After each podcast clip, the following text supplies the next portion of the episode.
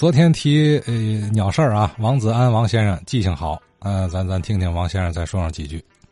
金钟桥这个河边分两个岔，一个岔奔小马路，一个岔奔沿河马路。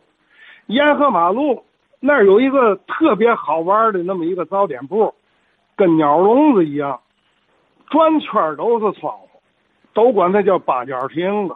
哎，那个专卖早点，不卖正餐。呃，小时候还是经常上那儿去，哎，因为我哥哥去金钟桥小学上学，金钟桥小学那个五六年金钟桥啊修桥，我记得有时候我上那玩去，来回呀就在那个八角亭子跟前坐百多，沿河马路不说了，就一直通到金刚桥了。我说小马小马路，后家后小马路，四合轩。出来那个就是邢爷上次说的，他挑着菜一上午没卖出去，他后来到小马路那儿上那个厕所，听人说了那么一句话，他茅塞顿开，他那天他赶了两趟上菜道，就是那个厕所，那个厕所的口是一个肉丝儿，像昨天那个明老说的，后来啊就叫鸟丝副食。那里头，一个服饰商店，它呢，两边都有胡同两边这胡同都能进去到利民巷，就是明老他们家住那个利民巷。利民巷当时拆庙的时候，我对那个地方印象挺深的。拆出来的那个佛爷胆，回来那个在那儿搁着，我哥哥提了起来看看，不知是嘛，他是都是一个一个小金粒儿，那个。过来那个人家那个人，哎，胡廖家，你拿年年毛都不换这个，都不换给你，哎，我记得利民巷，利民巷呢，往东走，简直走过了新开路就是鸟市儿，鸟市儿其实也没嘛卖鸟的，新开路呢是跟谁通着呢？就昨天说那个老君堂胡同、玉明村，呃，小戏园子。新开路跟他是直接通着的，这边一那个往南走，一直到后街后总街，呃，往北走就是大胡同了。到大胡同那儿有一个商场，长条的。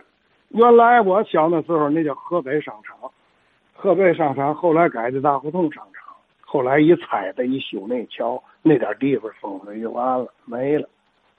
鸟事儿啊，那么些人也都说了。就是小书场嘛的，其实鸟市里头已经没鸟了，但是我想说说嘛呢？我想说说，不是利民巷出去穿过新开路是那个呃鸟市吗？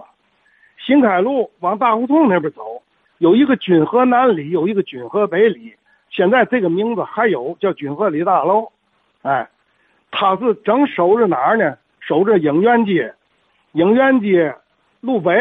大众食堂，还有新剧场，我没听人说过。那里头梆子评戏，很少进那个大的京剧团嗯来那个嘛著名演员没有，就是小戏园子。他跟东风影院当边夹着那个君和南里，东风影院呃左手是君和北里，那个里头到了这个日子相当热闹，卖蛐蛐的。就是哎呀，那那一到这时候，那个那个那人都挤不动。尤其我们又开学了，那蛐蛐又来了，还老上那买去，买不起好的，就就老上那溜去。其中有一个比较有名的一个刘二爷，很明显的特征是一个小圆脑瓜，小小老头戴着俩二饼的眼镜子，是扁的，是椭圆的，上下瘪。哎，就这个刘二爷。很出名，那个卖蛐就是那刘二爷。当时那个东风影院也叫河北电影院，河北电影院很清楚，就是一一进去大厅里头，还没进放映厅呢，地砖是拿那个驼色的砖，上头是呃蓝色的瓷砖拼的字儿，河北俩字儿。就那个电影院子旁边有一个东兴理发所。理发所那是副食店，副食店完了就是，呃，叫祥德后，那就到商务印书馆了。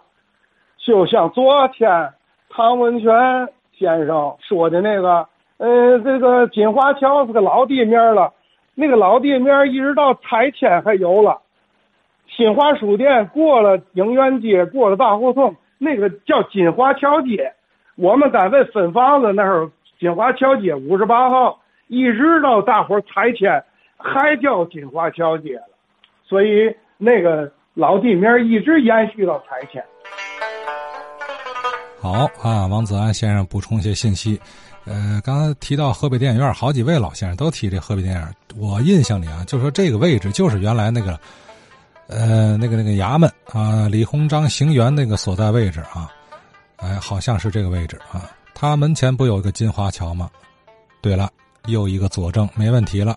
嗯，几位听友提供的内容完全解释了王维申先生那个关于商务印书馆坐落地点的问题啊。首先，呃，明老昨天提到了，这个商务印书馆啊，它前后俩地儿啊，一九零六年初建啊，那会儿海河还没裁湾呢。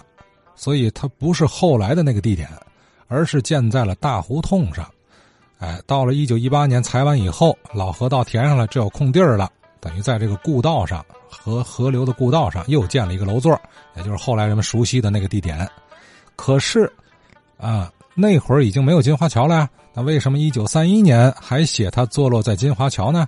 那是因为啊，无论在老天爷的心目心目中，还是口头上，还是在。这个地理的地名上，您看了吗？一直那儿就是金华桥啊，金华桥街，一直到拆迁还这街名了啊，这就完全闹明白这问题了，是吧？并且由这个问题又让我们重温了这个地块和建筑物的一些演变历史。